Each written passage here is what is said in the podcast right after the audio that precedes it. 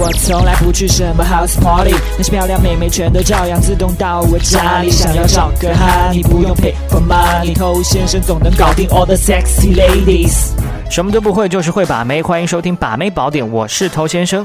在之前我们已经讲过了，去跟一个女生要电话的时候，一定要正大光明出现在她的面前，不要一直躲在幕后，显得特别猥琐。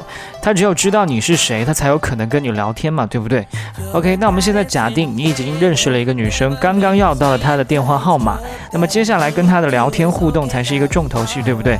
所以在你正式跟她聊之前呢，有一个错误你一定不能犯。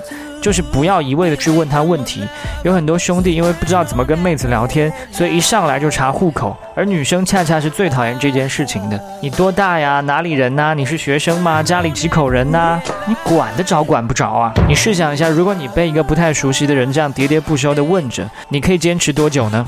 所以有一些特别隐私的话题呢，可以在你跟这个女生有一定的熟悉度之后，随口的来问出。